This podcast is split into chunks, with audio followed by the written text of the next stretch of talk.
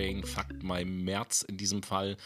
Ein Monat ist schon wieder vorbei und äh, wer noch vorbei bzw. vorbeigekommen ist, ist der liebe Noah. Hallo. Hallo Tobi, hallo liebe Menschen. Herzlich willkommen zu unserer Monatsrückblickssendung heute aus dem Monat März. Ja, irre, wie die Zeit vergeht, oder? Ist schon März schon vorbei? Glaubt man kaum. Ich finde es auf jeden Fall mega krass. Die Zeit rennt förmlich und äh, dadurch, dass die Zeit rennt, bleibt auch nicht mehr so wenig Zeit bis zu deinem Geburtstag und meinem Geburtstag. Ach du Scheiße. das ist bald ja. auch schon wieder. Geil. Stimmt, ja, stimmt, ja. Geburtstag, Geburtstag. Tatsächlich, tatsächlich ist es in diesem Jahr ja sogar so, dass exakt an meinem Geburtstag eine neue Folge erscheinen wird. Hm, was könnte das für ein Hint sein? Da kann man auf jeden Fall gespannt sein, was an diesem Montag äh, auf unserer ja, Fuck My Brain Plattform passiert. Ja, äh, und so viel sei schon mal gesagt an dieser Stelle. Ich bin auch gespannt, weil ich weiß das in diesem Fall auch noch nicht. Ja, lass dich überraschen, Tobi, würde ich mal Ja, ich sagen. bin auch schon ganz neugierig. Und wir waren auch tatsächlich ganz überrascht, denn wir haben eine Spenderin. Was haben wir für eine ja, Spenderin? Props, Props, Props. Ganz, ganz große Props gehen raus an die liebe Irina, äh, die uns äh, einen kräftigen Zuschuss gegeben hat über PayPal. Auf jeden Fall vielen, vielen lieben Dank dafür. Auch vielen Dank von meiner Seite. Wir freuen uns und natürlich gehen wir nicht alles auf einmal aus. Selbstverständlich, so ist das. Und äh, ganz nebenbei bemerkt, äh, wo wir gerade dabei sind, wie unfassbar beliebt unser Podcast ist. Diese Woche sind wir der beliebteste und erfolgreichste Podcast auf Dominica Was? tatsächlich. Domina? Ja, genau, auf, auf Domina. Ah, auf Domina. Im okay. SM-Bereich sind ah, okay, gut. so. Im SM-Land. Sehr schön. Also nicht im Insta-Land, sondern im SM-Land. das ist nebenan. Das ist gut zu wissen, aber erstmal fangen wir in Deutschland an. Was Ja. ist passiert diesen Monat? Ja, Moment, Moment. Eine Ankündigung gibt es ja auch noch zu Eine machen. Ganz- Ankündigung. ganz Oh am ja, Anfang, natürlich. Entschuldigung. Ein, ein Aufruf quasi. So Ich bin gespannt. Sagen. Hau ganz, raus. ganz zu Beginn. Und äh, selbstverständlich bitten wir alle, unsere treuen Hörer, ganz, ganz fleißig für uns abzustimmen bei der Wahl um den Deutschen Podcastpreis. Ich vergaß, natürlich. Bitte stimmt für uns ab. Wir würden uns riesig freuen, den Deutschen Podcastpreis zu gewinnen. Ein paar Hinweise, wie ihr für uns abstimmen könnt, habt ihr ja schon in unserer Insta-Story gesehen. Die hat Tobi gepostet. Genau. Und ansonsten einfach auf die Homepage vom Deutschen Podcastpreis gehen und dort nach Fuck My Brain suchen und für Fuck My Brain abstimmen. Geht eigentlich ganz einfach. Genau. Nicht fest und kuschelig, sondern für Fuck My Brain. Nein, aber äh, unter dem Buchstaben F finde ich es irgendwie schön, dass wir aufgrund des Namens die ersten sind, die dort gelistet sind und ein paar Plätze dahinter kommt fest und flauschig. Das Mir ist es auch Sehr, aufgefallen. sehr gut auf jeden Fall. Apropos, äh, apropos Podcasts, Ja. beziehungsweise andere Podcasts fällt mir gerade noch so ein. Was Und ist dir eingefallen? Und apropos prophetischer Podcast, der wir Mhm. ja nun zweifelsohne sind. Es gibt ja immer mehr Beweise dafür.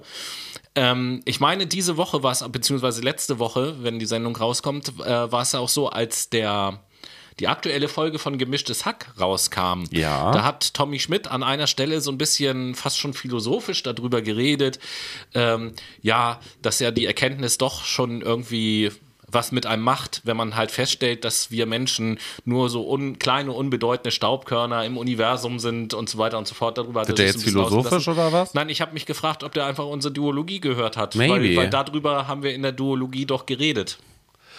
Stimmt. Äh, ja, ganz- könnte ganz- sein. Ganz, Wäre ganz, ganz cool. abgesehen davon, jetzt kommt der zweite Punkt, da hat, und da gehen auch noch Grüße raus, hat der Lukas mich darauf hingewiesen. Liebe Grüße an Lukas, der Auch auch, bei uns schon mal im Interview Seite. war. Und äh, du kennst ja natürlich die Funkmediengruppe. Ja, natürlich. So, und die haben ja auch einen eigenen Insta-Kanal Ja. und machen viele Infoposts Ja. und so weiter und so fort. Und jetzt gerade kürzlich haben sie in einem Infopost über äh, den Corona-Blues quasi berichtet, was das mit uns macht, was das auch mit Datingverhalten macht und so weiter und so fort. So. Und da haben wir ja nun in unserer Call-In-Show mit dem Lukas uns schon drüber unterhalten. Mhm.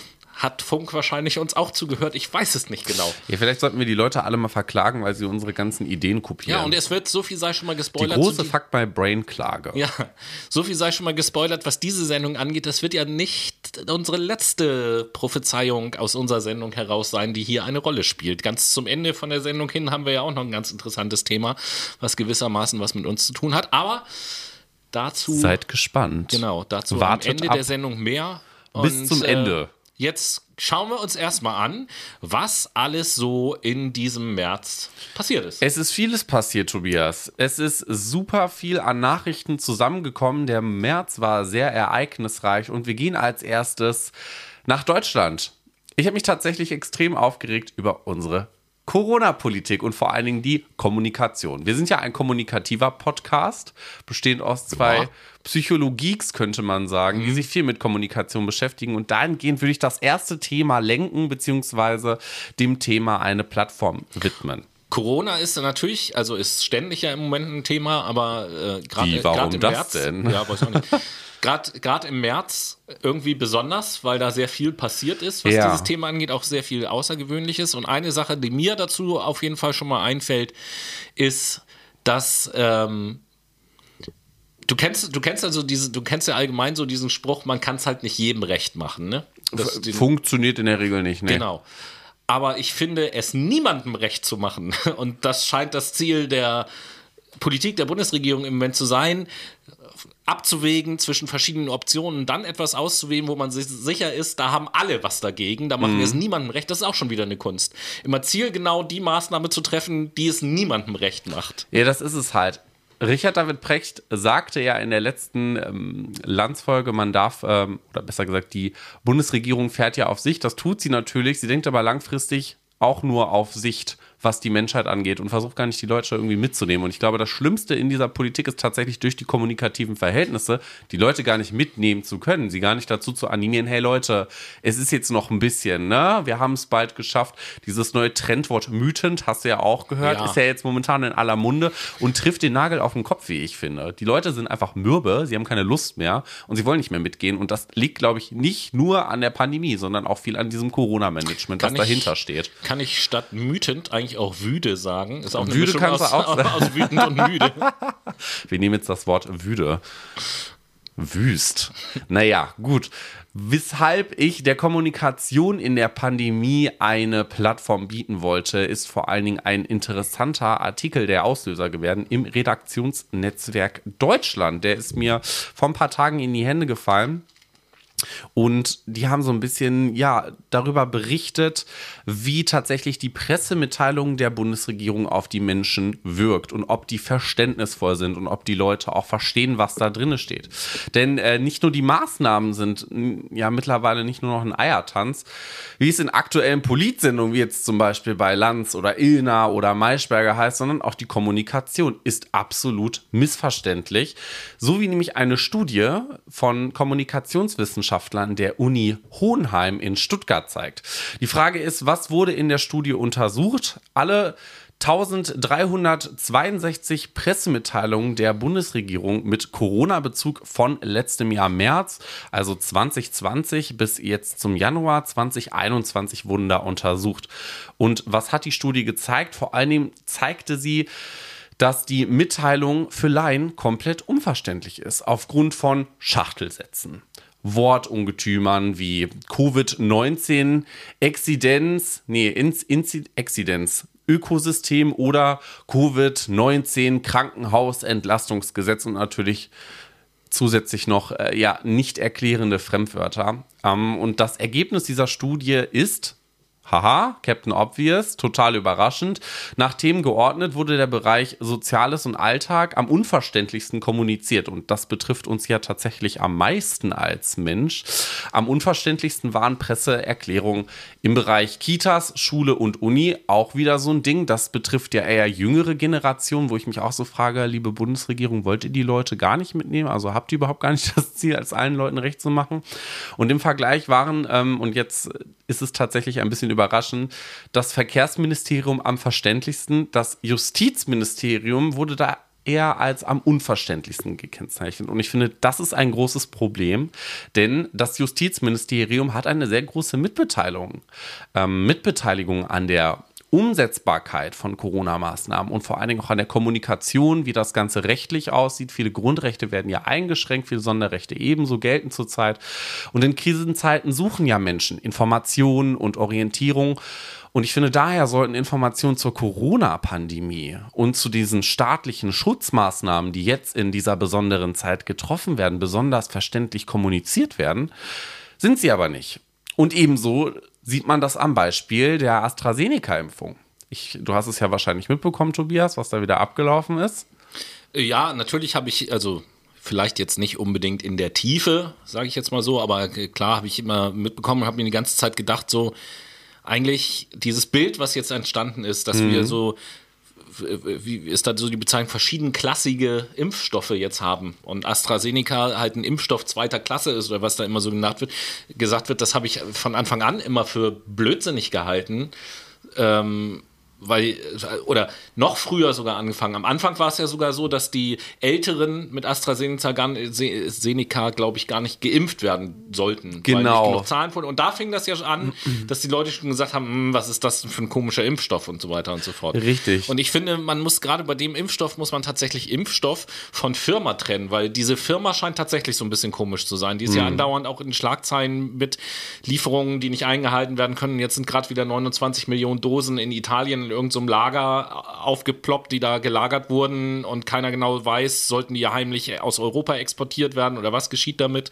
So, und auch die Firma hat da nur so eine halbseidene Antwort irgendwie dazu gegeben. Mhm. Also die Firma, weiß ich nicht, die scheint ja ein bisschen komisch zu sein. Das hängt aber ja nicht zwangsläufig mit der Wirksamkeit dieses Medikaments zusammen. Überhaupt nicht. Und das ist tatsächlich ein riesen Fauxpas. Auch wieder viel in der Kommunikation falsch gelaufen. Wie du schon sagtest, vor allen Dingen, weil diese Firma so du dubios handelt, aber auch weil über den Impfstoff so dubios kommuniziert wird. Es ist ja tatsächlich jetzt in der Gesellschaft angekommen, dass das ein Impfstoff zweiter Klasse ist. Naja, aber ich glaube, viele Leute trennen das auch gar nicht. Nee, überhaupt also, gar nicht. Für, für, für die ist AstraZeneca oder Seneca, wie auch immer man das alles aussprechen möchte. AstraZeneca. AstraZeneca ist, äh, Moderna. Ist, ist für die halt der Impfstoff. Also die Firma ist der Impfstoff. Quasi. Und das ist ja, das ist ja völliger Blödsinn. Erstmal bringen die auch noch andere Sachen auf den Markt, außer das. Richtig. Und äh, man muss ja, finde ich, in der Betrachtung und in der Beurteilung muss man ja schon Firma von Produkt ein Stück weit trennen. Die Firma kann ja scheiße sein und trotzdem können die ein richtig gutes Produkt haben. So. Das sehe ich ebenso, ne? Also ich meine, genauso ist es, wenn man das in ein Positivbeispiel umwandelt. Ähm, Apple produziert geile Produkte, ist auch ein geiles Marketingunternehmen, könnte man sagen. Die Produktionsbedingungen sind aber, um es mal auf den Punkt zu bringen, massiv scheiße, weil Leute da in den Fabriken unter anderem sterben wegen Giftstoffen, die ausgedünstet werden bei der Produktion etc. pp. Da hat man ja auch schon einiges gehört oder die werden zu einem Höchstpreis verscherbelt, die Produkte, obwohl sie nur ein Minimum an den Kosten wirklich verursachen. Aber zurück zum AstraZeneca-Impfstoff. Genau, es sind einige Fauxpas passiert seitens des Unternehmens, aber auch seitens der Bundesregierung und seitens der europäischen Regierung.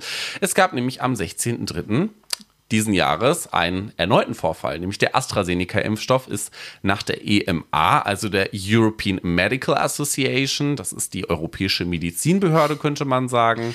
EM, ähm, EMA, früher hätte ich auf jeden Fall gesagt, das sind die European Music Awards. ja, das kommt auch gut hin.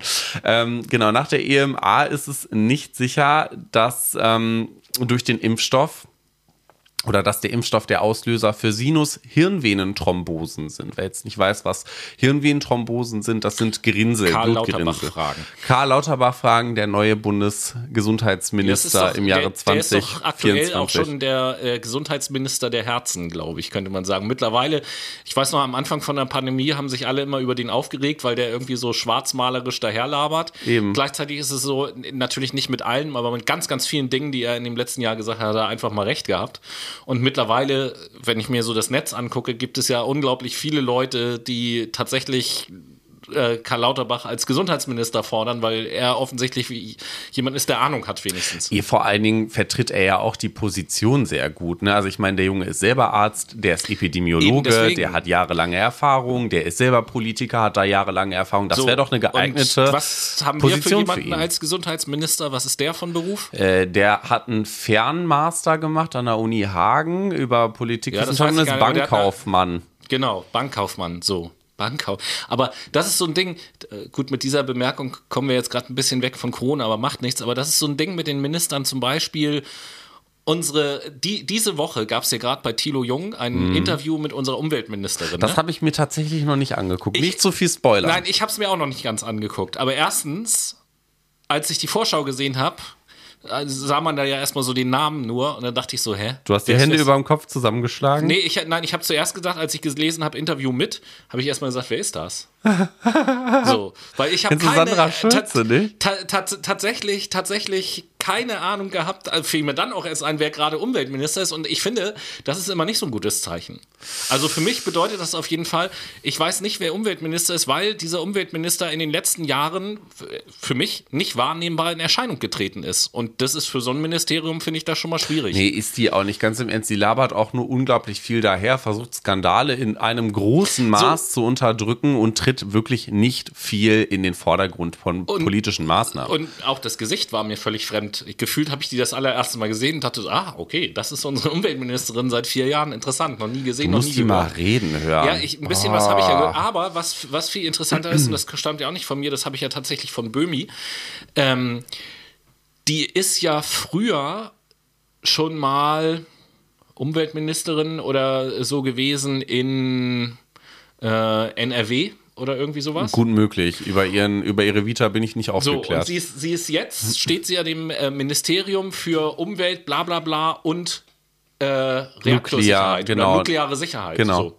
Und in ihrer Zeit als Landesministerin oder Landesverantwortliche gab es ein Kraftwerk, äh, was gemeldet hat, oh, da sind äh, nicht Brennstäbe, aber das gibt irgendwie auch so eine kugelförmigen, was weiß ich was. Also sind Brennelemente ja, verloren ja. gegangen. Hm, und die sind, nicht, die sind nicht mehr auffindbar gewesen. So. Und nachher hat das Land gemeldet, nee, die waren nie weg, wir haben sie doch wieder gefunden.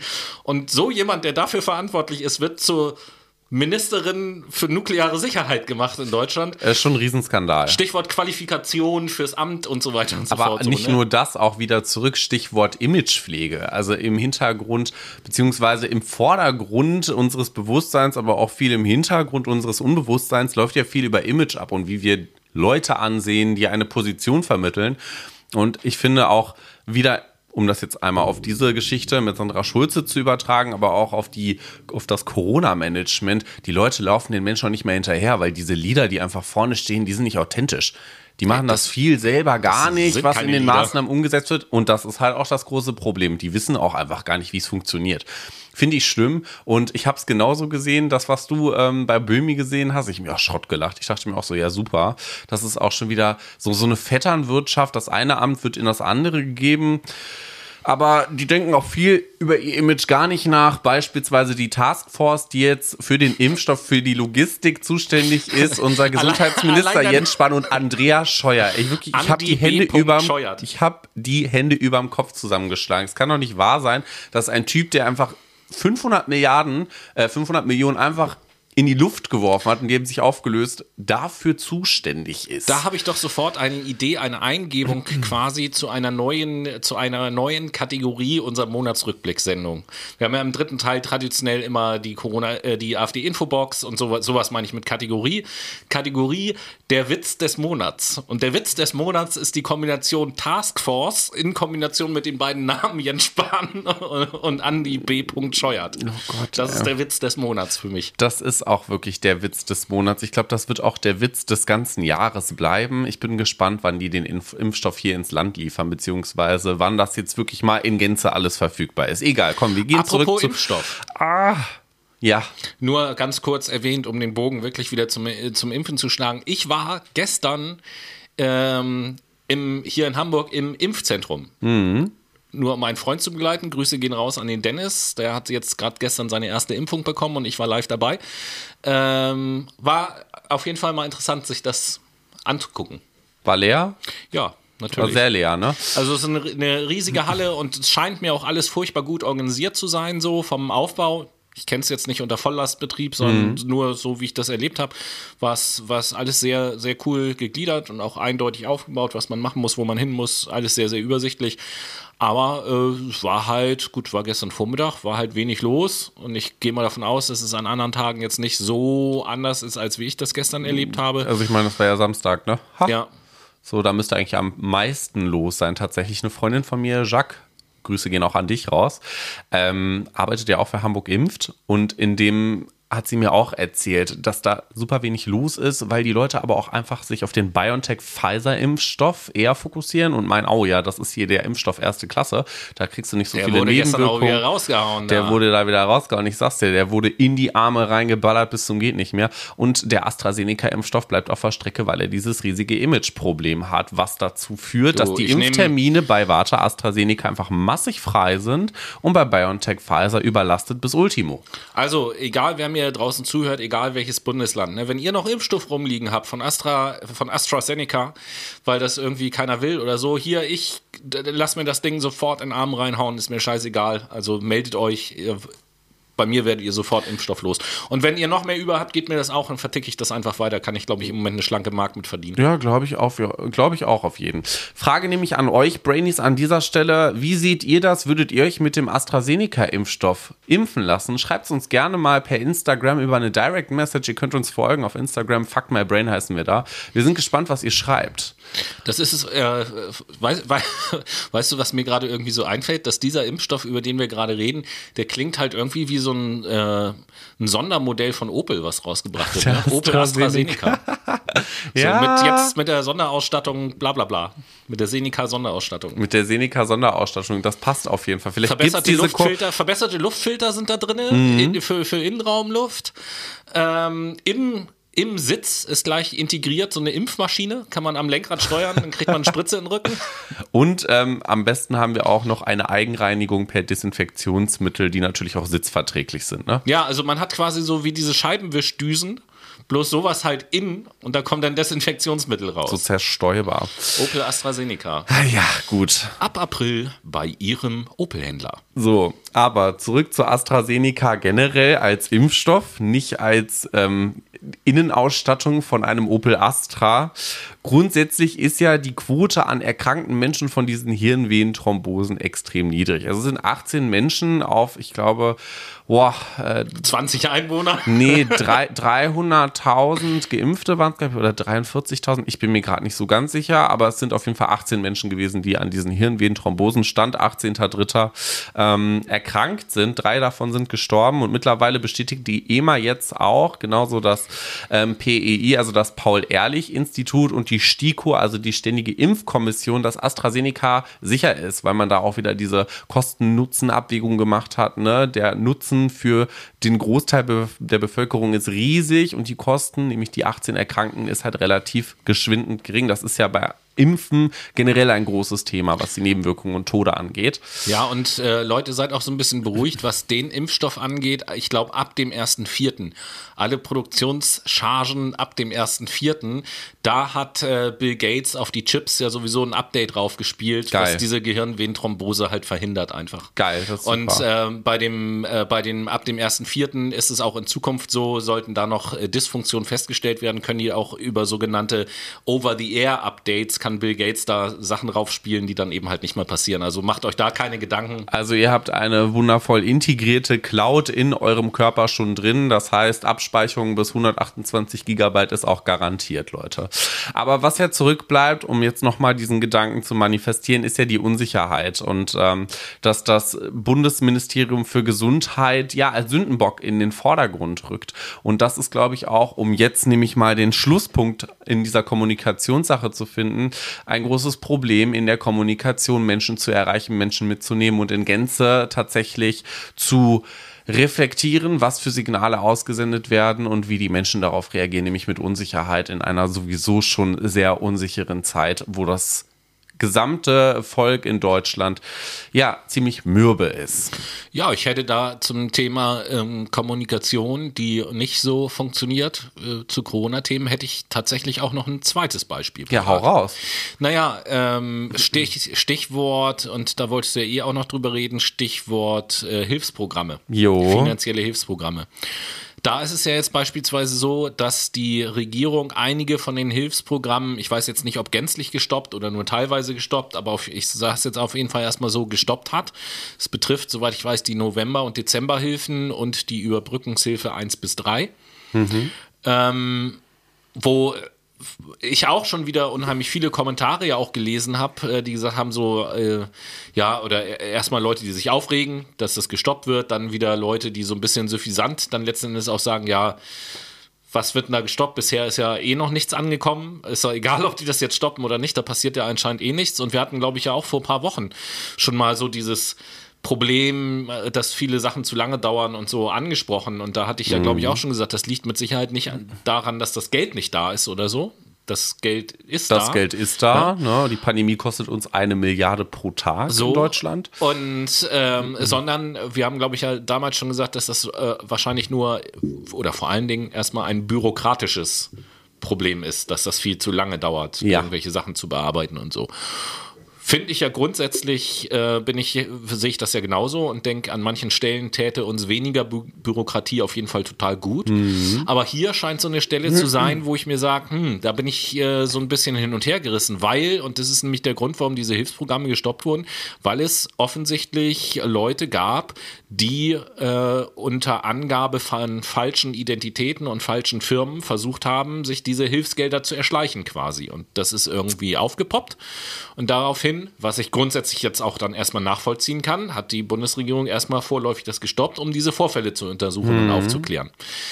Was ich insofern schon nachvollziehen kann, weil einfach zu sagen, naja gut, ist halt so, dass da Leute betrügen, wir lassen das jetzt einfach weiterlaufen, äh, würde ich auch nicht so, so für richtig halten irgendwie. Dann hätten natürlich die vielen Ehrlichen, die würden vielleicht ihr Geld schneller bekommen, das wäre schön, natürlich, da würde auch ich mich drüber freuen, auch wenn ich damit eigentlich erstmal gar nichts zu tun habe, aber dann sozusagen gleichermaßen zu sagen, ja, die Leute, die ja betrügen, die lassen wir eben halt auch erstmal, lass sie doch machen. Hauptsache, den meisten geht's gut, weiß ich nicht, ob das auch der richtige Weg wäre. Das zieht ja dann noch mehr Nachahmungstäter. Ist ein zweischneidiges Schwert. Ganz ne? genau.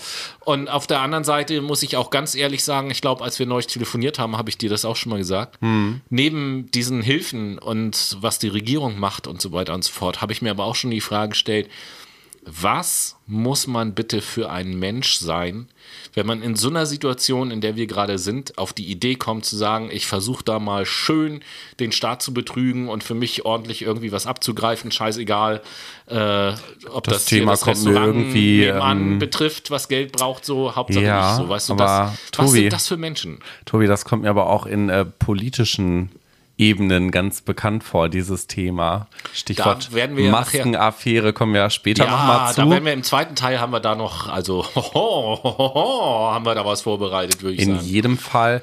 Und ähm, das ist gar nicht so unüblich. Also ich meine, die Menschen bereichern sich, die sehen ihre Chance und dann ergreifen sie sie. Das ist beim Arbeitslosengeld 2 auch schon jahrelang gewesen, dass weißt Menschen doppelte ehrlich? und dreifache Identitäten sich ähm, ja ent entwickelt haben beziehungsweise entworfen haben und haben damit versucht, dann Gelder zu erschleichen. Weißt du, ganz ehrlich, das war jetzt furchtbar undemokratisch, was ich jetzt gerade gleich sage. Ne? Ja. Aber bei diesen Leuten, die das gemacht haben, bin ich dafür, diejenigen, die gefasst werden, die sollten verhaftet werden und dann sollte in äh, sollte etwas wieder eingeführt werden, was es glücklicherweise seit langem schon nicht mehr gibt in der deutschen Justiz, nämlich jeder von denen, die dann überführt werden, sollte in seiner Heimatstadt wo er oder sie herkommt, mhm. auf dem Rathausplatz an den Pranger gestellt werden. Und dann kann die Bevölkerung schön den ganzen Tag die schlagen und mit Steine bewerfen und auspeitschen und keine Ahnung was mit denen machen.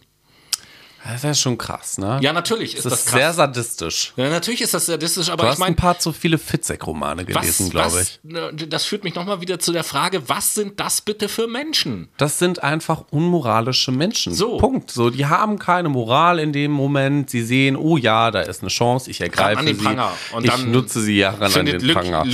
Gut, egal. Also, Corona-Hilfen. Um das nochmal ganz kurz für euch zusammenzufassen, weil wir sind ja auch hier heute zusammengekommen, um euch ein paar Nachrichten zu präsentieren. Ja, stimmt. Wir müssen ja auch mal die, die November- und Dezemberhilfen sind also bis heute nicht komplett ausgezahlt worden. Viele kleinere und mittelständische Betriebe leiden darunter. Ist ein großes Problem, denn um jetzt mal das auf europäische Ebene, um euch die Dimension klar zu machen, auf europäischer Ebene machen 99 Prozent unserer ja, Unternehmen Mittel- und kleine Unternehmen aus. Das ist ein Riesenproblem, dass auch die Überbrückungshilfe 1, 2 und 3 somit kaum unterstützend aufwendbar ist.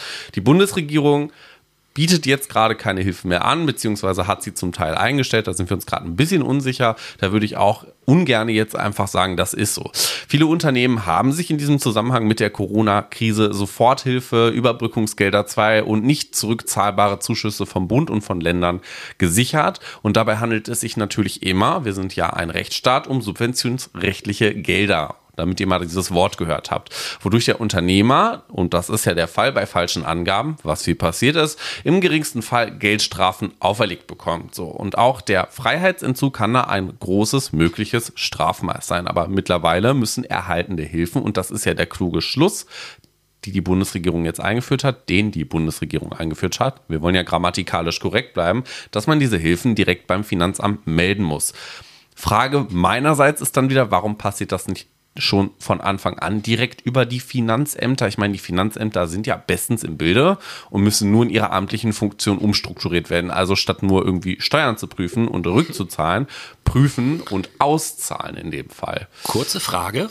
Mhm so in deiner Gedankenwelt. Ja. Ne? Weil da steckt ja jetzt so ein bisschen so eine Frage drin, in dem, was du gesagt hast. In deiner Gedankenwelt. Wie gut passen die Begriffe Behörde auf der mhm. einen Seite und Flexibilität und Veränderung auf der anderen Seite zusammen. Ganz schlecht. so. Und das wurde schon ganz oft angeprangert, dass wir es einfach nicht schaffen, unsere bürokratischen Grundstrukturen einfach zu überwinden. Hm in dieser Pandemie, die sehr viel Pragmatismus benötigt. Und Flexibilität benötigt und auch die Notwendigkeit besitzt, darauf zu reagieren. Denn, und das ist ja jetzt im Gesundheitssektor der Fall, dieser Virus, der sagt ja nicht mal eben, oh, ja, die Bundesregierung, die braucht jetzt aber noch zweieinhalb Minuten. Ich warte jetzt mal ganz kurz und bleib hier mal eben stehen und warte, bis die hinter mir angekommen sind. Das Virus denkt sich, juckt mich nicht, ich mache jetzt einfach weiter, weil dieses Ding sucht sich einfach einen Wirt und will sich so viel verteilen, wie es lustig ist um das jetzt nochmal zu übertragen auf das die Finanzämter. Das ernährt sich von menschlichen Kontakten. Ohne menschliche Kontakte stirbt das Virus. Ganz genau so ist es. Und jetzt, um das nochmal ähm, auf diese Hilfen zu übertragen, letztendlich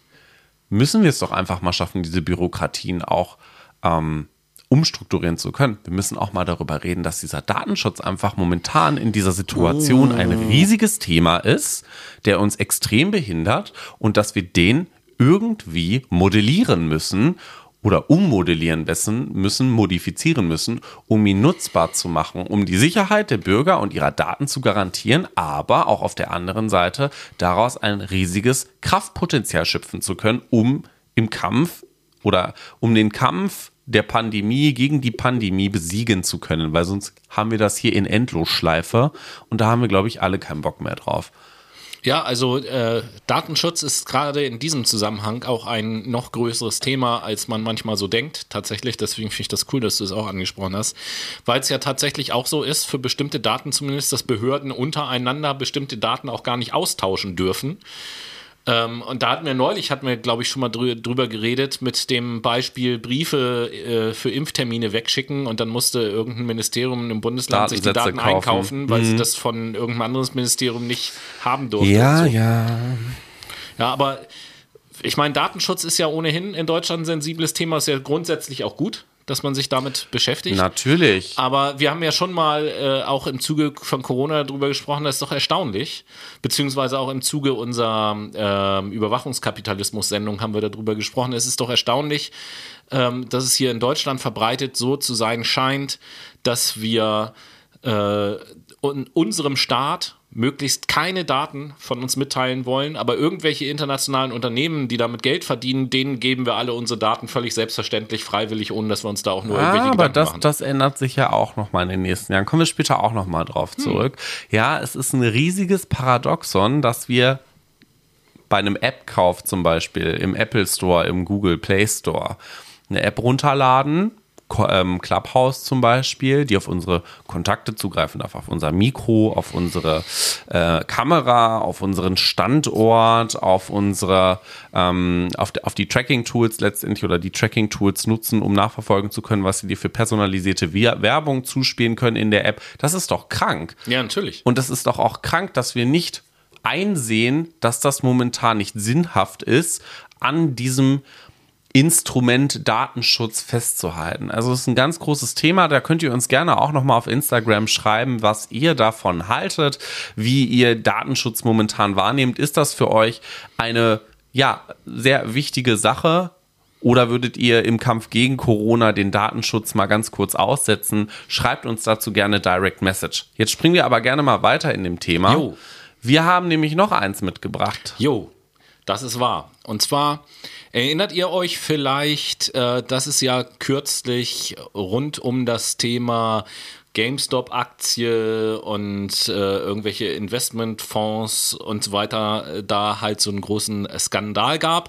Wir hatten, glaube ich, auch äh, in einer Sendung darüber berichtet. Ich glaube, in der letzten Monatsrückblick-Sendung oder so. Ich weiß nicht, irgendwo haben wir mal kurz drüber geredet. Genau, also was man zusammenfassen kann, ist ja, dass Leute, ähm, es gibt die GameStop-Aktie und diese GameStop. Ja, wir brauchen das jetzt, glaube ich, wir brauchen das jetzt nicht nochmal alles zu erklären tatsächlich an dieser Stelle, liebe Brainies, falls ihr nicht wisst, wovon wir reden, Dann googelt hört, es hört einfach. Hört einfach unsere alten Sendungen, das ist noch besser als Oder googeln. so, ja. Ne, äh, sowieso besser. Auf jeden Fall, ähm, was ich da jetzt noch kurz sagen wollte, das ist ja so wieder ein bisschen in der Versenkung verschwunden, das Thema.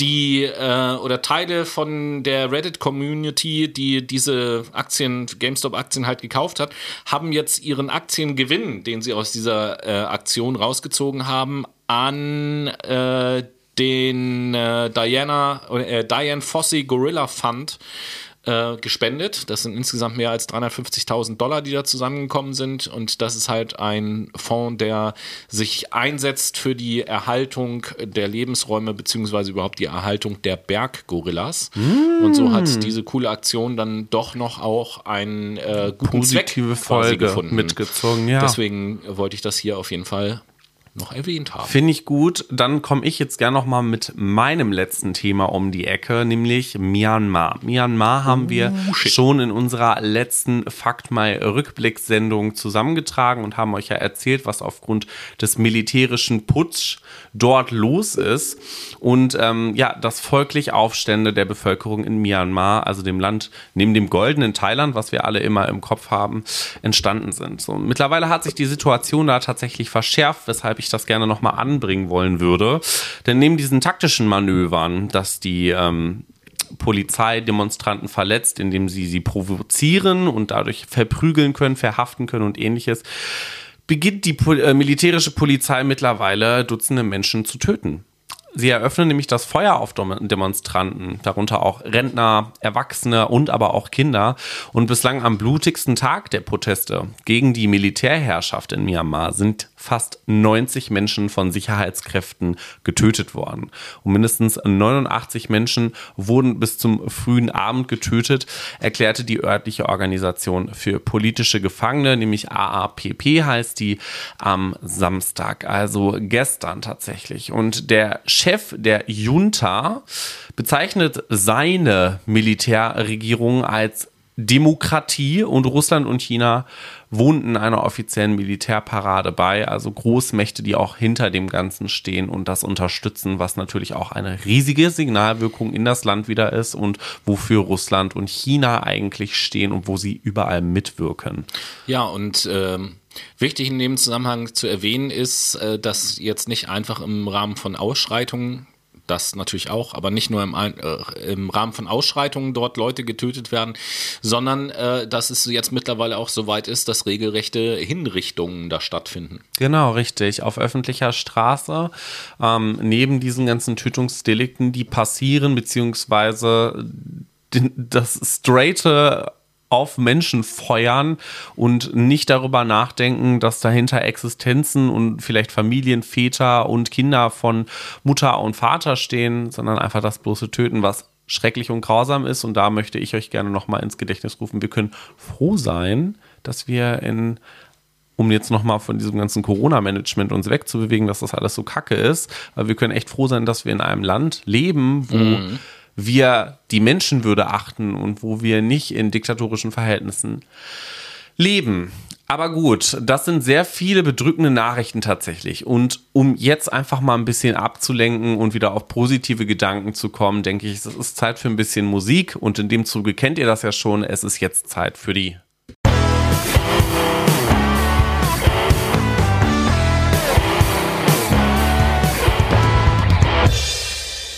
Es ist Zeit für die Late Machado Playlist. Eure Playlist auf Spotify von uns für euch findet ihr auch auf unserer Instagram-Page. Ihr geht in die Highlights, klingt auf Playlist und wichtige Links und folgt einfach allen weiteren Anweisungen. Und in diesem Zuge frage ich Tobias, welches Lied du diese Woche auf die Late Machado Playlist setzt. Ja, also ich kann schon mal so viel versprechen, das werden zwei sehr äh, unterschiedliche Lieder sein. Mhm. Äh, und ich fange einfach mal an, nach diesem heiteren Thema, was wir gerade hatten, hey. äh, auch ein heiteres Lied zu nehmen. Und mit diesem Lied gehen auch äh, Grüße raus an unseren, ist sehr vermessen, wenn wir das so sagen, aber an unseren Podcast-Kollegen Jan Böhmermann. Ganz liebe Grüße und wer nicht weiß, warum bei dem folgenden Lied Grüße rausgehen, guckt euch einfach mal an, was der Böhmi in letzter Zeit so gemacht hat. Und zwar der erste Song, den ich auf die Late Machado Playlist setze, ist von Tommy Tellerlift und die Fangzauner Schneebrunzer mit ihrem Gassenhauer, möchte ich sagen, Ischgelfieber. Ischgelfieber, ja, ist ein geiler Song, müsst ihr euch reinziehen. Ähm, ich setze von Ever Lavigne, auch ähm, das Lied Complicated auf die Late Machado Playlist, ein Oldie also quasi für mich, für dich vielleicht jetzt nicht so, ist wahrscheinlich eher so, so ein neuer Ken, Hit. Ken, kennt man, neuer Hit, sag mal, willst du mich verarschen oder was? Tobi ist ja auch schon 83 Jahre alt, darf man nicht vergessen. Mann, das ist, äh, allerdings ist das das Lied, mit dem ich Avril Lavigne in Verbindung bringe, weil das so äh, eins der Lieder ist, mit denen sie be bekannt geworden ist und ich war ja quasi live dabei. Richtig, genau so sieht es aus. Und ähm, live dabei seid ihr natürlich auch, wenn wir jetzt in unseren zweiten Teil unserer Oh, yeah. Rückblickssendung reinsliden und reden jetzt, hahaha, wer hätte es gedacht, noch mehr über die Regierung. Juhu. Ja, über die Regierung gibt's ja auch viel zu berichten. Viele derzeit, ne? Skandale im März. Viele Skandale im März, ganz genau.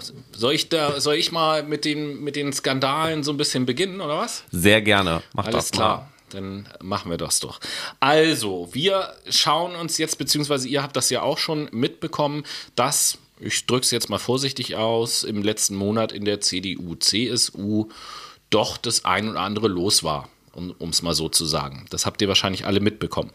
Maskendeals, Bestechungsaffären, Lobbykrams, also alles Mögliche. Die Maskenaffäre. Was? Die Maskenaffäre. Ach, die Maskenaffäre. Ich habe Genau. Ich habe verstanden, Thema-Scan, Affäre. Und da dachte ich, was für eine Kategorie hast du denn jetzt ins Leben gerufen? Thema-Scan. Themascan, Affäre mit Tobias. Genau. Ähm, wo war ich stehen geblieben? Ach so, genau. Äh, Da haben wir ja einiges gehört und haben immer so ein bisschen die, aus der Berichterstattung beziehungsweise aus der CDU auch gehört, dass es natürlich alles moralisch total verwerflich ist, dass es aber ja Einzelfälle sind und was wir da nicht alles immer gehört haben.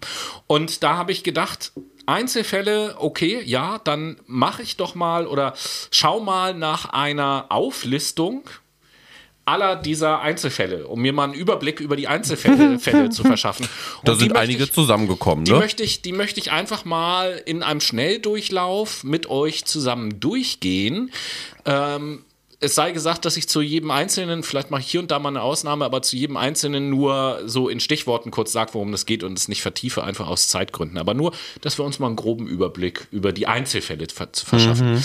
Der erste äh, beziehungsweise grundlegend sei mal vorausgesetzt, dass ja Personen wie Wolfgang Schäuble und auch Angela Merkel im Übrigen es meines Erachtens nach bis heute überhaupt gar nicht so richtig geklärt ist, was für eine Rolle haben die eigentlich während der CDU-Spendenaffäre gespielt, die in den 90er Jahren äh, ja schon bereits hochgepoppt ist und da halt richtig groß war. Da natürlich vor allen Dingen ging es da noch um Helmut Kohl. Aber das ist ja bis heute letzten Endes nie wirklich geklärt, was da passiert ist. Aber die klammer ich jetzt mal so ein bisschen aus und ich fange mal an im Jahr 2019 mit unserer Freundin Ulla von der Leyen. Man darf das Land den Laien nicht Ja, überlassen. ganz genau. Ähm, und hier gab es 2019 so einen Skandal um Vetternwirtschaft äh, im, mit Beratungsunternehmen und so weiter und so fort, äh, falls ihr euch erinnert. Dann ging es weiter mit unserer sehr geliebten Lieblingsministerin Julia Klöckner, die wir ja auch so sehr gern Uh. Die mögen. Nestle-Affäre. Ja, und witzigerweise hatten wir dazu, haben wir das ja äh, auch in der Sendung thematisiert, da hatten wir es sogar, ne, du erinnerst dich an den Interviewausschnitt mit Yes. diesem Nestlé-Manager da. Ähm, hört euch das auch gerne nochmal an. Werbung für Nestlé hat sie gemacht, ähm, auch Skandal. Philipp Amthor, mittlerweile auch schon etwas her, 2020. Wir erinnern uns an ähm, die Aktienoption und den Aufsichtsratposten im Zusammenhang mit Augustus In- Intelligence dieser Firma. Deswegen gleich auf dem nächsten Platz, ebenfalls 2020, wenn auch nicht mehr im Bundestag aktiv, Karl Theodor zu Gutenberg als CSU-Angehöriger. Äh, Lobbyismus im Zusammenhang Wirecard und auch Augustus Intelligence wird ihm ja vorgeworfen. Dann geht es weiter mit Armin Laschet 2020, neuer CDU-Chef. Yeah. Herzlichen Glückwunsch. Äh, Vetternwirtschaft beim Maskendeal. Sein Sohn ist ja interessanterweise äh, Influencer für Van Laak und Van Laak hat da irgendwie einen Auftrag bekommen, auch merkwürdig. Ein Influencer aus Politikersohn, Sherlock Holmes und gut aussehendem Fitnessmodel war, glaube ich, die Bezeichnung für Joe Laschet. Siehste wohl. Und äh, ja, dann ging es ebenfalls weiter 2020. Lorenz Caffier von der CDU. Da gab es irgendwie eine Kungelei bei dem Kauf eines privaten Hauses. Dann geht es weiter 2020 mit Karin Strenz. 22.000 Euro durch Aserbaidschan-Affäre. Auch mit Aserbaidschan haben da äh, Politiker, haben sich da oftmals für Wahlkampfveranstaltungen von Karren spannen lassen und so. Dann geht es weiter. Alfred Sauter 2021. Jetzt sind wir in diesem Jahr angekommen. Maskendeal. Äh, 1,2 Millionen hat er abgegriffen. Yay. Niklas Löbel, ebenfalls dieses Jahr 250.000 Maskendeal. Georg Nüsslein 660.000 Maskendeal. Marc Hauptmann 7.000 Euro für einen Maskendeal und Aserbaidschan-Affäre. Joachim Pfeiffer Aserbaidschan-Affäre und Berateraffäre. Axel Fischer Aserbaidschan-Affäre und Briefkastenfirma. Eduard Lindner 4 Millionen Euro durch Aserbaidschan-Affäre. Franz Rieger vermutliche Erpressung und Steuerhinterziehung. Tobias Zech Berateraffäre. Karl Strauk Betrug und Steuerhinterziehung. Hans J. Irmer Maskendeal über privaten Scho äh, Shop. Monika Hohlmeier Maskenskandal. Andrea Tandler Maskenskandal und Jens Spahn Privatkredit 4,1 Millionen Euro über Mandanten erlangt. Vetternwirtschaft bei Maskenkauf, weil komischerweise die Firma, in der sein Lebensgefährte arbeitet, einen Auftrag für das Bundesgesundheitsministerium bekommen hat. Eigenartig. Ja, also, das sind alles Einzelfälle, wie wir jetzt gerade sehen. so so Das sind schaut's aus alles, in der das sind CDU, würde alles. Einzelfälle. Und um dem Ganzen ein wenig entgegenzuwirken, kam die Bundesregierung, nämlich die Union mit der SPD zusammen nach jahrelanger Rangelei auf die Idee, hey, wir stehen jetzt gerade so unter Druck, wir können jetzt mal ein Lobbyregister beschließen. Ja, Mensch. Und das mit der CDU, wo doch die CDU in den Jahren vorher sich dagegen immer gewehrt hat. Und ich weiß gar nicht, warum die sich gewehrt haben. Die haben Komisch. ja anscheinend nichts zu verbergen. Richtig, genau. Der Bundestag hat ein Gesetz für mehr Transparenz beschlossen. Es verpflichtet professionelle Interessenvertreter dazu, sich in ein öffentlich einsehbares Register einzutragen und dort Angaben über ihre Auftraggeber und natürlich auch die finanzielle Aufwendung öffentlich zu machen. Was mache ich denn, wenn ich ein unprofessioneller Meinungsvertreter Dann bin? hast du verkackt und ich glaube, dann hast du auch nichts mit Politikern am Hut. Aber Bist du dir sicher, dass Unprofessionalität und Politiker, dass das nicht zusammenpasst? Ah, leider nicht mehr. Also Treffen in Ministerien sollen bis unter ähm, bis, bis zur unteren Ebene von Unterabteilungsleitern erfasst werden und das Instrument soll deutlich machen und äh, besser gesagt deutlich machen und transparenter machen, wie Gesetzestexte jetzt konkret durch das Eingreifen von Lobbyisten verändert werden können, beziehungsweise auch wurden in der Vergangenheit. Ausgenommen von dieser Pflicht sind aber, und das ist ein großes Problem, Gewerkschaften und Arbeitgeberverbände, politische Stiftungen, aber auch sowas wie Kirchen und Religionsgemeinschaften. Komisch, dass da irgendwie immer die Kirche ausgeklammert wird, oder? Hm, eigenartig. Ich habe gerade so die Idee, das kommt mir ganz spontan, warum man nicht gleich ein Gesetz erlässt, sozusagen. Ich meine, die Politiker, egal welches Amt sie jetzt Mhm. haben, sind ja gewählte Volksvertreter. Ja. So. So, gese so gesehen, wenn ich das mal ganz radikal und vereinfacht ausdrücken werde, sind das ja unsere Angestellten, die wir bezahlen. Ja. So. Warum macht man das nicht gleich so, dass man einfach sagt, jedes Treffen, was ein Politiker, egal mit wem, was ein Politiker in Ausübung seines Amtes, private Treffen sind da natürlich nicht gemeint, in Ausübung seines Amtes durchführt, wird eigentlich, wird einfach auf einem noch zu schaffenden Bundestagskanal, wie auch immer ich das nenne, immer live gestreamt, sodass sich das alle angucken können, was da gesprochen wurde. Wäre auch eine Idee, wäre aber auch ein riesiger Aufwand, ne? Darf man nicht vergessen. Also technisch ist, nachdem das einmal eingerichtet Ja. ist, ist der Aufwand, glaube ich, nicht so groß. Ja, das kann gut Das ja sein. An aber du weißt ja auch selber, die lassen sich da gerne irgendwelche Möglichkeiten wieder einfallen. Oh, technische Verbindung. Ja, aber ich meine nur, wenn es um das Thema Transparenz geht, sage ich doch immer, warum geht man nicht in solchen Bereichen, warum äh, geht man nicht da gleich den Weg der, ob das jetzt so ist, wie ich das gesagt habe, aber den Weg der totalen Transparenz. Ja, du, das äh, frag doch einfach mal äh, Georg Nüßlein und ähm, äh, Nikolas Hau mich tot. Ich habe schon wieder die Namen vergessen, weil die für mich einfach so unglaublich scheißegal sind. Aber äh, Niklas Löbel. Danke. Aber zurück zu diesem Lobbyregister. Union und SPD haben sich nämlich jahrelang über das Lobbyregister gestritten und gerieten unter anderem durch die Maskenaffäre, die Tobi gerade eben schon in Gänze angesprochen hat, aber auch wegen anderen Korruptionsversuchen und ähnliches der letzten Tage immens unter Druck. Und innerhalb des Lobbyregisters muss einem Verhaltenskodex zugestimmt werden, was ich auch schon wieder ein bisschen lächerlich finde, ähm, weil wer hält sich letztendlich an diesen Verhaltenskodex? Mal real. Ja, und in dem Zusammenhang habe ich auch gedacht, das ist doch die Lösung mit dem Verhaltenskodex, die Lösung all unserer Probleme. Wieso macht bitte nicht das Bundesgesundheitsministerium ein, erlässt ein Verhalten, einen Verhaltenskodex, an den sich Viren zu halten haben und dann haben wir die Pandemie nicht mehr. Dave, Ganz einfach. Schreib mal Jens Spahn eben eine Mail. Du hast ja seine E-Mail-Adresse. Das Ja, ich kann ihn auch, Idee. ich schreibe ihm kurz ein WhatsApp. Das ist gut. Super.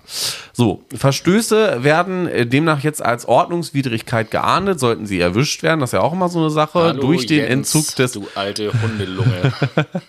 äh, durch jetzt Pass mal auf, beispielsweise ich habe da eine folgende Idee. Ordnungswidrigkeiten, sie werden geahndet. Der Hausausweis wird entzogen zum Bundestag oder es können auch Geldbußen bis zu 50.000 Euro entstehen. Jetzt ist aber so ein Ding. Wer hat da, dafür gestimmt? Ja, bitte. Und auch da bin ich der Meinung, was das Strafmaß angeht, die erzieherische Wirkung von äh, Rohrstockschlägen auf die nackten Fußsohlen ist nicht zu unterschätzen. Ich, bei solchen Leuten sollte das mit in den Strafenkatalog mit aufgenommen werden. Das ist gut. Das schreib ihm doch bitte auch noch mal in der WhatsApp. da muss ich dem Justizminister, glaube ich, eher schreiben, beziehungsweise der Justizministerin. Wer ist denn das überhaupt? Ich habe keine Ahnung. Ich kann es ja auch nicht sagen. Gott, früher wusste ich sowas aber immer, interessant ist ja tatsächlich, wer dafür stimmte und wer gegen dieses Gesetz wetterte. Union und SPD haben natürlich zugestimmt, die gerieten ja auch schon in Gänze in den Verdacht. Ähm, dagegen votierten, votierte aber die AfD. FDP, Linke und Grüne, also die ganze Opposition enthielt sich tatsächlich. Und Kritik erhielt dieses Register am meisten von der Opposition. Komisch, warum sie sich dann in dem Fall enthalten haben. Sie beschreibt das Register nämlich als den kleinsten gemeinsamen Nenner und kritisiert wird vor allem die hohe Anzahl an Ausnahmen der Registrierungspflicht, aber auch der Verzicht eines exekutiven Fußabdrucks. Also wie du es gerade eben angesprochen hast, hundertprozentige Transparenz der Abgeordneten und politischen Vertreter, die im Bundestag ansässig sind. Und kritisch sprach sich aber auch die Allianz für Lobbytransparenz, der Transparency International und große Wirtschaftsverbände wie der BDI, also der Bundesverband der deutschen Industrie aus. Und sie betitelten das ganze Lobbyregister als ein, naja, wie könnte man sagen, halbherzigen Schritt für mehr Transparenz. Zwar sei das Gesetz ein Fortschritt wegen der vielen Ausnahmen und dem Fehlen eines exekutiven Fußabdrucks, kann aber von wirklicher Transparenz in diesem ganzen Lobbygeschehen nicht wirklich gesprochen werden.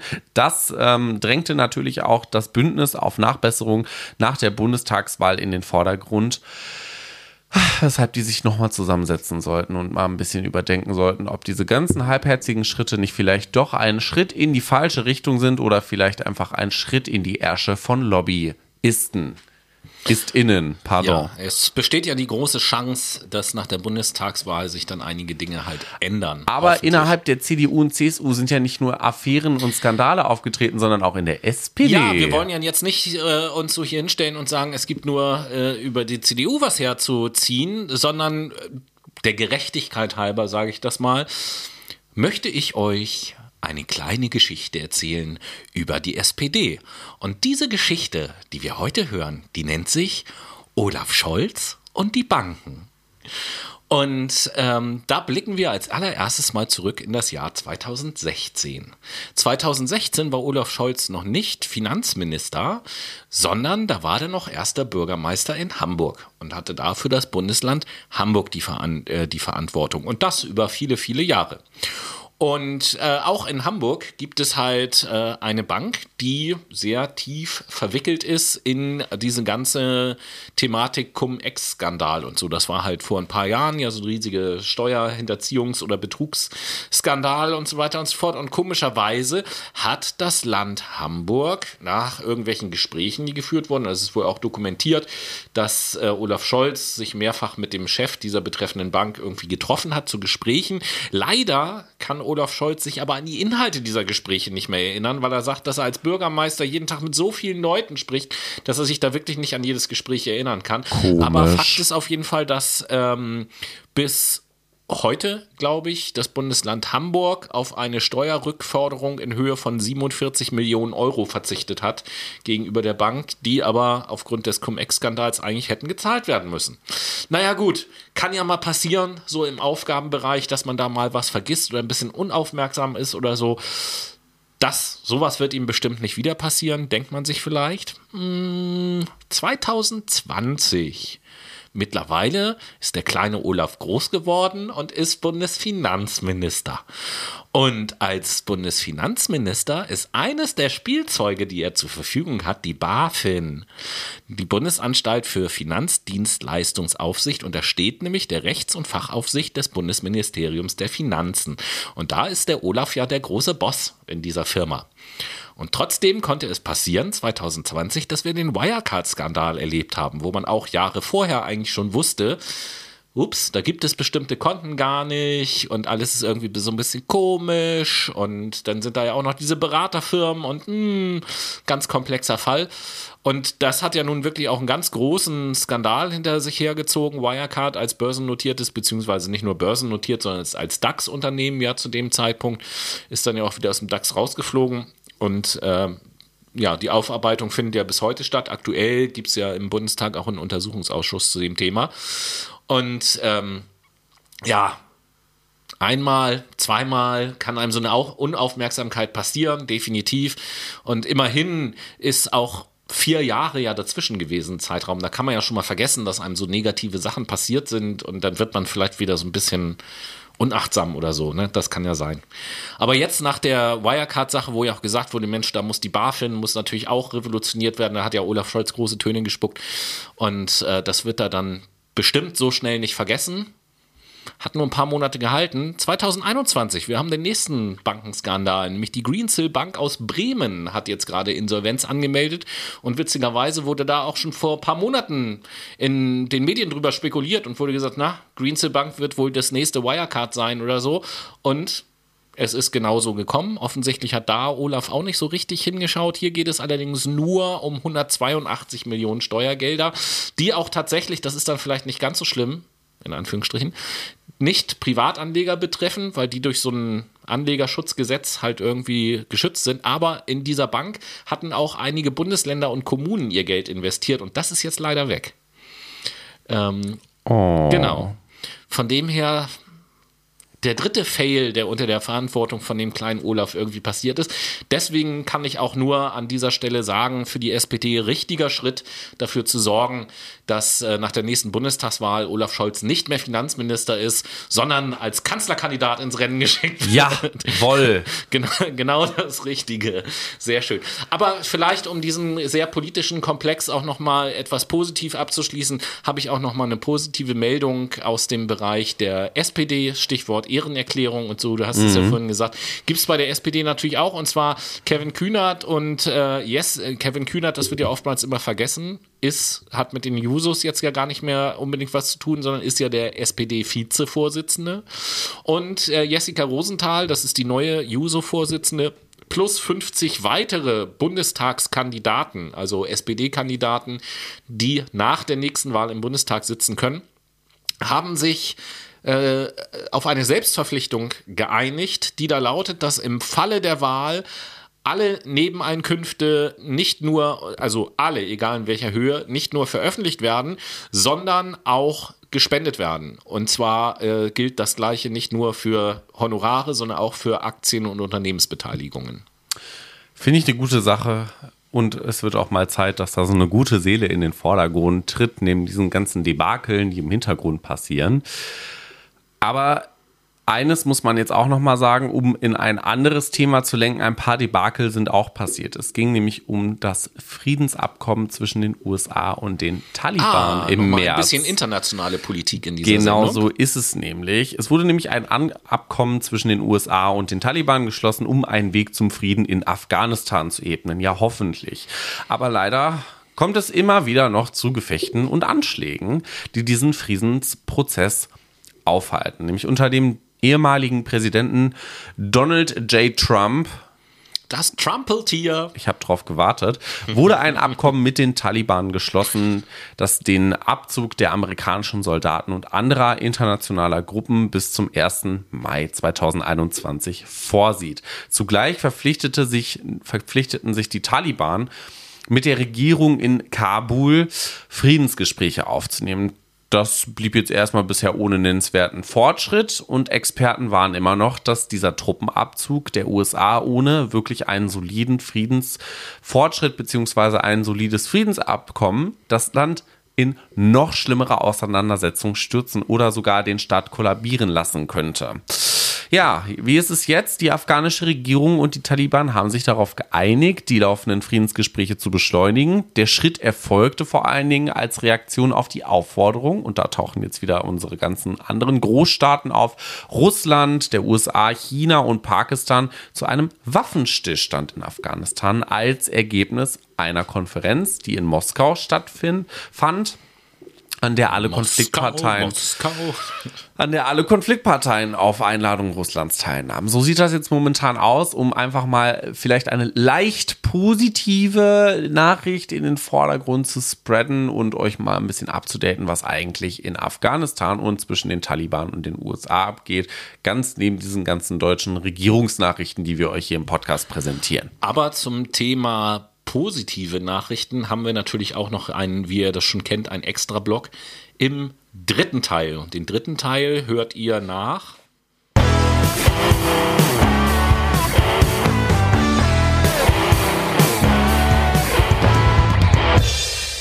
Wir sind zurück mit der Late Machado Playlist, unserer Playlist auf Spotify von uns für euch. Und ich frage Tobi in diesem Zug direkt, was du auf die Late Machado Playlist setzt. Uh, ja, und zwar ähm, der Song, den ich jetzt auf die Playlist setze beim ersten Hinhören, könnte der vielleicht auch so einen scherzhaften Charakter haben wie das erste Lied, was ich auf die Sendung gesetzt habe. Aber nein, äh, es ist durchaus ernst gemeint, ein Lied, bei dem, bei dem es sich lohnt, auch wirklich auf den Text zu hören. Und zwar setze ich von Danger Dan äh, das neue Lied, ja, ist tatsächlich ein neues Lied von ihm, äh, mit dem Titel Das ist alles von der Kunstfreiheit gedeckt auf die Playliste.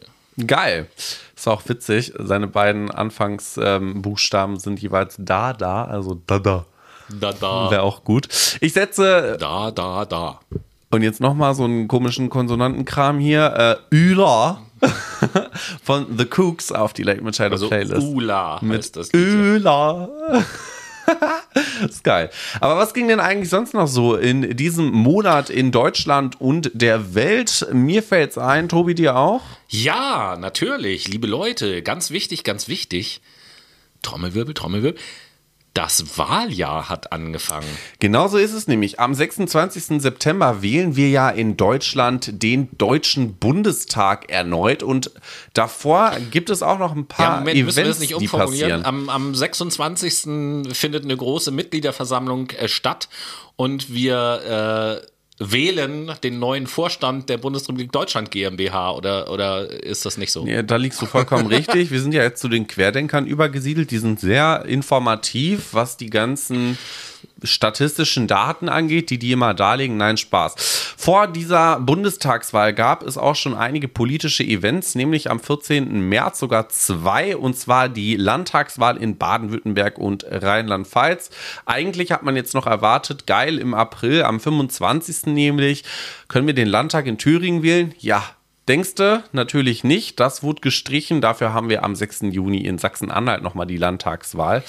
und äh, am 12. September in Niedersachsen so ein paar kleinere Wahlen. Aber was ja viel mehr interessiert, ist, was für Ergebnisse in der Landtagswahl in Reibfahr und Bavü herumgekommen sind. Letzten Endes ja einfach aus dem Grund, weil man natürlich auch sagt, in der ganzen turbulenten Corona-Zeit sind jetzt diese beiden ersten Landtagswahlen äh, in diesem Jahr natürlich so ein kleiner Indikator, wie ist denn die Stimmung, wie ist denn die Ausgangsposition in der Bevölkerung, was die Bundestagswahl angeht. Das ist natürlich ganz äh, spannend. Ist nämlich auch ganz interessant von den Zahlen abzulesen, denn was auffällt, ist, dass die CDU massiv ins Minus gerutscht ist, nämlich in Rheinland-Pfalz im Vergleichsjahr zu 2016 mit 4,1 Prozent kleines Wortspiel. Wie kann es denn sein, dass die CDU so ins Minus gerutscht ist, wenn so viele Politiker der CDU so ein tolles Plus gemacht haben in der Komisch, Zeit?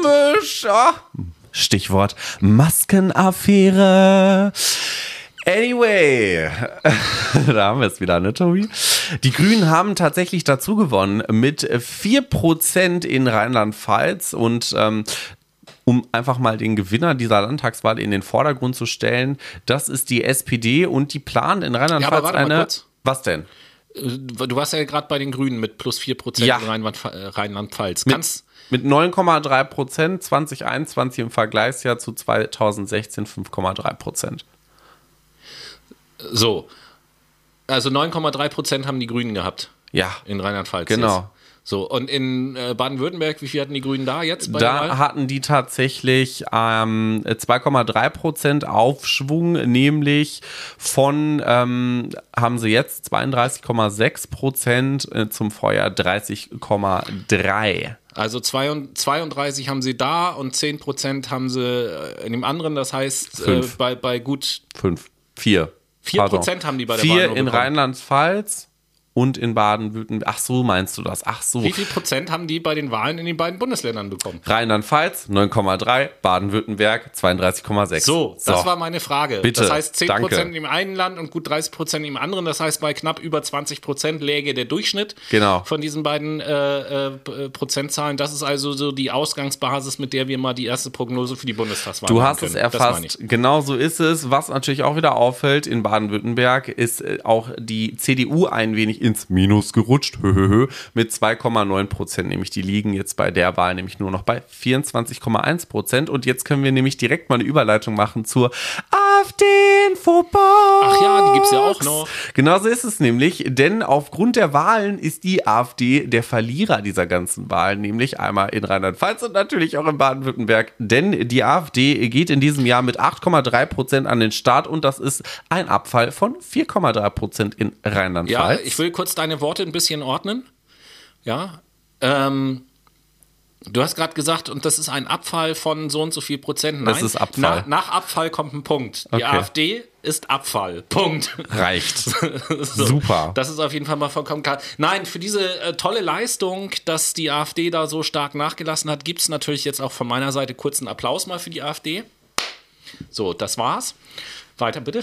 So, und in Baden-Württemberg haben sie natürlich noch mehr verloren, nämlich yes. minus 5,4 Prozent, liegen damit nur noch bei 9,7 Prozent. In der Gänze, wenn du wissen willst, wie viele Menschen du vermöbeln musst, es sind 473.000,309 Menschen, die du vermöbeln musst. Sollen wir, also ich hoffe ja sehr, ich hoffe ja sehr, dass ähm, bis zur Bundestagswahl sich noch so viele Leute besinnen und so weiter und so fort, dass wir es hinbekommen, dass im nächsten äh, Parlament die AfD nicht mehr vertreten ist. Das wäre richtig schön. Das wäre auch schön, aber leider kann man sich solche Menschen nicht wegwünschen. Ach doch, kann man tatsächlich, nämlich solche Menschen wie Attila Hitler. Ja, äh, Hot News von, von Attila Hitler tatsächlich an dieser Stelle. Passt auch noch so am Rande so ein bisschen in die AfD-Infobox mit äh, rein da ja Attila Hitler mittlerweile völlig öffentlich und, und mittlerweile ohne Vorbehalte sich zu einem antisemitischen Hetzer entwickelt hat, der da überhaupt gar kein Blatt mehr vom Kopf nimmt, äh, vor dem Kopf, sage ich schon, vor dem Mund nimmt. Ähm, Attila Hildmann ist abgetaucht.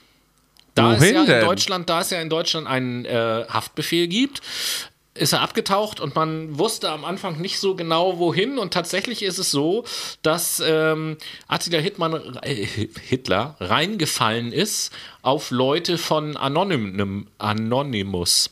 Die haben ihn nämlich in einer seiner Telegram-Gruppen äh, unter so einer Verschwurbler-Nachricht, oh, hier hast du das schon gelesen, voll krass, so einen Link geschickt. Mit Hilfe, wenn man den anklickt, äh, mit Hilfe des Links kann man ihn nämlich tracken. so, das, sowas Geil. können die Hacker ja locker machen und haben halt rausgefunden, dass er sich in der Türkei aufhält. Wohl in der Nähe von Izmir. Und äh, interessanterweise äh, ist es ja so, dass äh, der kleine Atti jemand gewesen ist, der sich hier in Deutschland immer darüber beschwert hat in Corona-Zeiten, dass wir hier ja in einer Demokratie leben und man gar nicht mehr seine Meinung sagen darf und so. Und weil das hier so schlimm ist, ist er in die Türkei geflüchtet.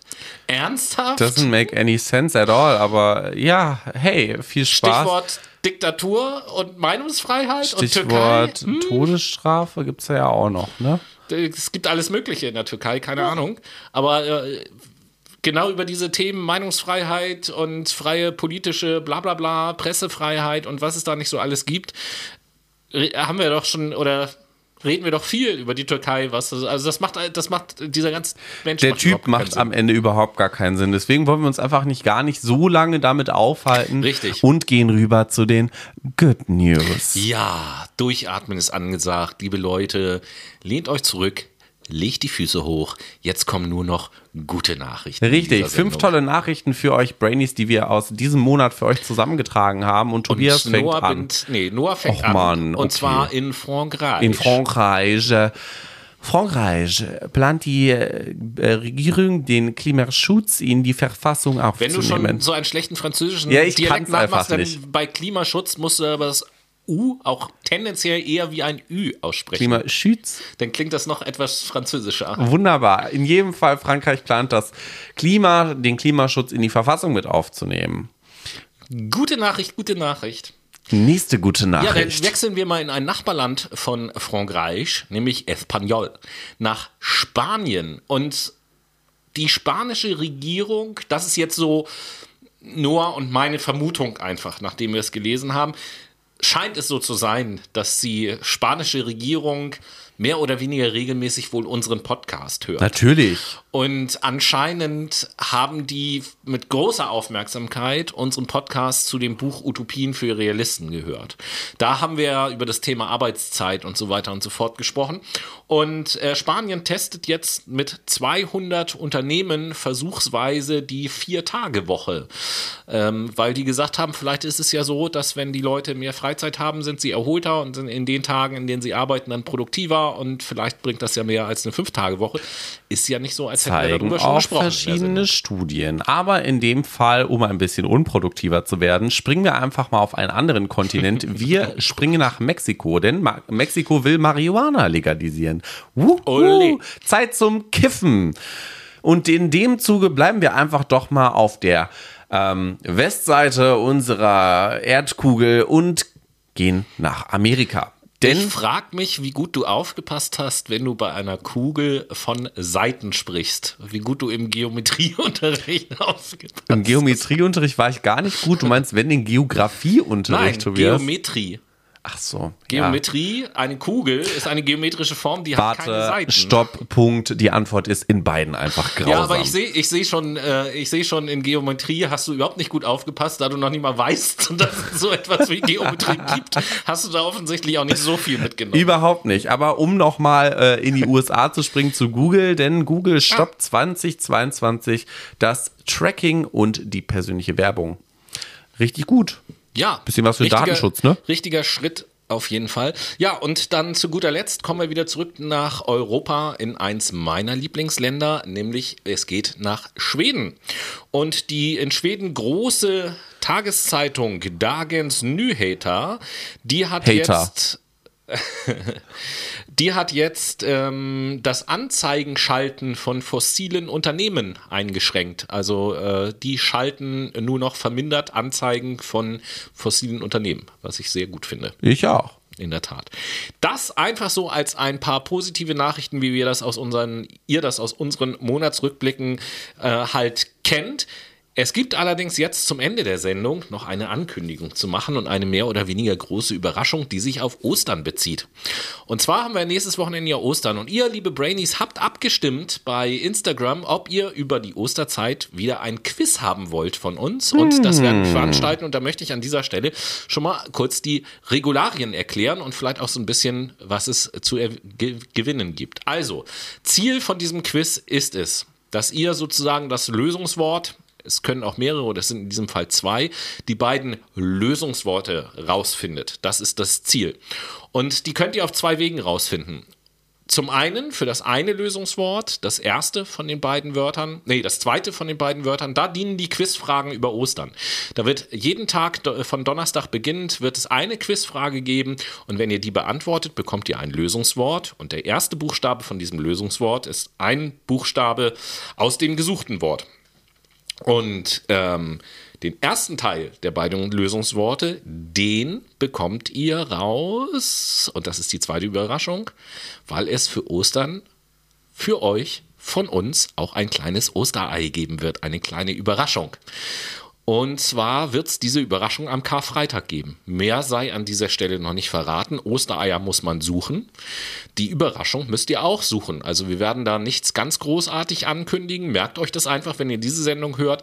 Am Karfreitag wird es eine Überraschung geben. Wo diese Überraschung ist und was die Überraschung ist, das müsst ihr selber rausfinden. Nur so viel sei gesagt. In dieser Überraschung ist das erste Wort der beiden Lösungsworte enthalten. Und wenn ihr die beiden Lösungsworte zusammensetzt und uns schickt, das werden wir allerdings abfragen, dann äh, ist euch nicht nur ein Platz in unseren Herzen sicher, sondern ihr, dann geht das große Propsen los in der ähm, Sendung, in meiner Geburtstagssendung am 12.04. werden wir die Gewinner des Quizzes bekannt geben und natürlich auch gebührend huldigen. So viel sei gesagt. Und äh, weil ich gerade am Quatschen bin, verabschiede ich mich dann an dieser Stelle schon mal und hoffe, dass wir euch am Ende des Monats März wieder auf einen aktuellen Stand bringen konnten mit den Nachrichten, was eben halt so passiert ist. Mir hat es auf jeden Fall unheimlich viel Spaß gebracht. Ich hoffe euch auch. Und wir hören uns dann in der nächsten Woche wieder, wenn wir unsere Psychologie-Reihe fortsetzen und uns auch mit der Frage auseinandersetzen, hatten Adam und Eva eigentlich einen Bauchnabel? In diesem Sinne, Sinne, macht's gut und bis nächste Woche. Euer Tobi. Letzte Woche, letzte Woche ist wie immer von meinem zauberhaften Kollegen Noah. In dem Sinne gab's die Henne oder das Ei.